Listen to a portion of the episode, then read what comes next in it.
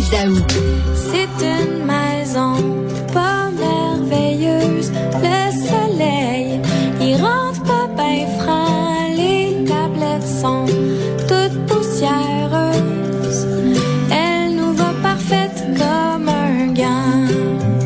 Maison des sœurs Boulay. Écoute, Yves, mon fils a 15 ans. C'est l'âge là où il commence à penser à l'avenir et euh, on s'est parlé cette semaine et je lui ai dit qu'est-ce que tu veux devenir plus tard? Et lui, il veut être agent immobilier. Il me dit ça, c'est son rêve.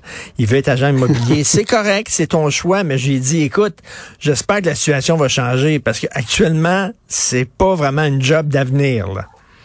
Hey, mais Richard, je veux juste te dire, pendant la pandémie, il y a un paquet de gens qui euh, se cherchaient un job, puis on dit hey, l'avenir, c'est agent immobilier, et ils sont tous partis en formation, c'est par l'organisme qui est responsable du courtage. Oui. Écoute, il y a eu une augmentation significative, mais là, à partir de cette année, en avril, les gens devaient recotiser parce qu'il faut que tu payes une cotisation annuelle pour ton. C'est quand même coûteux. Là.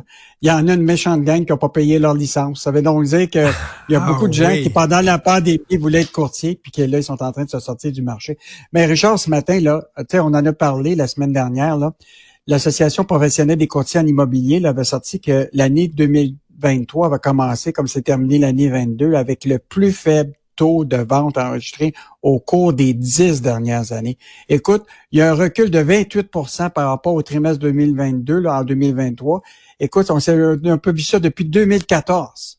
Hmm. Donc, euh, ça Hmm. veut dire que vendre une maison là, sur le marché, c'est difficile. Et là, la preuve ce matin, Richard, c'est ce monsieur Michel Scott à Saint-Donat. Écoute, il, il y a une belle maison, tu sais, neuve, tout ça, tout le quartier est développé, mais le, le gars, il veut déménager. OK? Il aimerait aller dans un endroit plus populeux, plus d'activités, des gens rencontrés, puis il met son bungalow à vendre. Il le vend, il le met sur le marché euh, sur du proprio pour 600 000 dollars. Il y a personne qui vient. Fait que là, il s'est dit, ben là, il faut qu'il y ait du monde qui vienne. Il baisse son prix une autre fois. Puis là, il est rendu à 417 000 pour être capable de... Et il n'y a même pas eu trois visites. Et là, il a baissé son prix de 183 000 Donc, euh, Hey. la réalité, c'est que le marché est extrêmement difficile. Euh, et donc, euh, évidemment, il y en a qui c'est des bonnes ben, nouvelles pour les acheteurs. C'est un marché d'acheteurs. c'est un marché d'acheteurs, mais là, la preuve, c'est que même s'ils sont des acheteurs, il y a eu seulement trois visites. Bon, est-ce que c'est la maison spécifique? Mais il en demeure pas moins que le, tout le monde se pose la question. Est-ce que c'est le temps d'acheter? Ou l'autre affaire pour ceux qui ont déjà une maison, c'est-tu le temps de vendre? Or, c'est-tu, ça n'a pas l'air d'être le bon moment de vendre parce qu'il y a plus d'inscriptions, puis il y a moins de transactions qui se font. Et, euh, et donc, tu sais, il y, a- il y a un agent immobilier avec qui on a parlé euh, au sujet de ce cas-là. Il dit, tout le monde pense que ta maison, ça vaut un million. Mais la Oui, oui. réalité, là, c'est que quand tu regardes autour, puis là, tu te dis, hey, finalement, ma maison, là, c'est pas 600 000 qu'elle vaut, c'est, il aurait fallu que je la mette à 300 000, à 400 000. Mais ça 500 000. fluctue, ça fluctue, hein, parce qu'écoute, il y a trois ans, moi, je- je- j'habite dans un condo, il y a trois ans, je cherchais là, justement à m'acheter une maison ou un condo. Écoute, j'ai vu, j'ai vu des trous, on va te dire, là, Yves, là, des, des, des maisons qui avaient besoin d'amour, comme on dit, là, qui étaient vendues à des prix de fou. Des prix de fou. C'était comme ça il y a Hmm. Ben, moi, trois ans, deux que- ans, là. Mais moi, je pense que les acheteurs aujourd'hui, là, un, d'abord, ils vont pas faire de, de contre-offre, euh, de surenchère. Deuxième affaire, ils vont y penser euh, plus d'une fois s'il faut mettre euh, 10 000, 20 000, 30 000 piastres de rénovation dans une maison qu'ils vont avoir payé trop cher. Ça fait que c'est sûr que c'est un marché d'abord pour des, des, des acheteurs qui vont avoir les fonds. Puis là, ils vont pouvoir négocier le prix. Euh, parce que là, il y en a beaucoup de maisons disponibles. La seule affaire, c'est que peut-être les prix, là, il y a des gens qui vont devoir s'ajuster par rapport au prix. Mais la preuve, c'est que lui est obligé de baisser son prix de 183 000 sur sa maison. Puis euh, il n'y a pas eu encore, il y a eu trois, quatre visites. Là.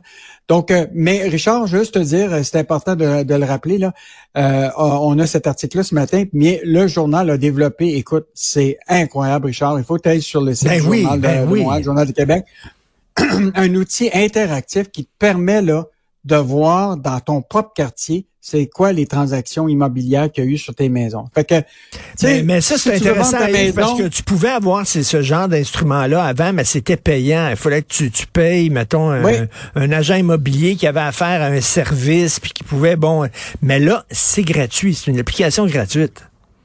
Oui, exactement. Et là, ça te permet, tu sais, tu n'as pas tout le détail du, de la, photo de la maison, toutes ces données-là qui, en général, font partie des données qui appartiennent à Centris euh, et donc au courtier immobilier, mais sur l'aspect public, c'est-à-dire toutes les, les, les, les, transactions immobilières euh, notariées qui ont été faites euh, au Québec sont affichés de façon interactive sur le site web euh, du journal. Et donc, ça te permet de voir... Mais ton quartier, tu, peux comparer, tu peux comparer le, une maison qui est à vendre. Le, gars, est-ce qu'il vend euh, un bon prix, le prix du marché, ou le gars est complètement fou puis il vend 500 000 pièces au-dessus? tu as des données sur deux ans. Là. Ça fait que tu peux voir sur deux ans s'il y a eu des transactions deux fois sur la maison. Euh, des fois, ça peut être des cas de divorce.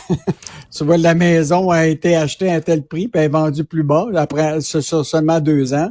Euh, tu as aussi toute l'idée, là, tu sais, s'il y a un développement commercial ou même, tu sais, si tu prends la question du REM, par exemple, tu sais, le, tracé du, là, tu peux voir qu'il y a des maisons qui se sont vendues plus cher. Écoute, c'est vraiment un exploit du journal d'avoir réussi à, faire, euh, à avoir cet outil interactif-là.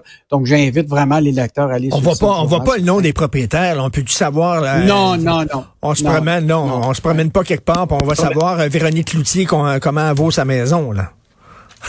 Il n'y a, pas ça. Euh, OK. Euh, est-ce qu'on t'a perdu? Est-ce qu'on a perdu le son de Yves? On n'a plus de son avec Yves. Il va falloir continuer en langage des signes. Est-ce que tu connais le langage des signes, Yves Daou?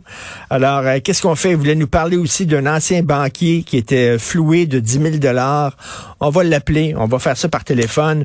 Alors, un ancien banquier qui est floué de 10 000 la Banque de Montréal refuse de rembourser la totalité du montant volé par des escrocs.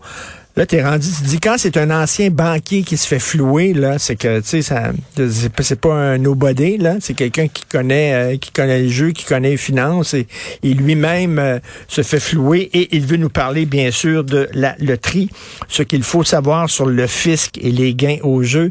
Et je rappelle que cette dame-là qui a gagné 55 millions de dollars, Yves, puis a l'air à trouver ça très, très difficile d'avoir 55 millions et je me suis proposé pour la décharger de ce fardeau suis prêt à prendre ce fardeau sur mes frêles épaules.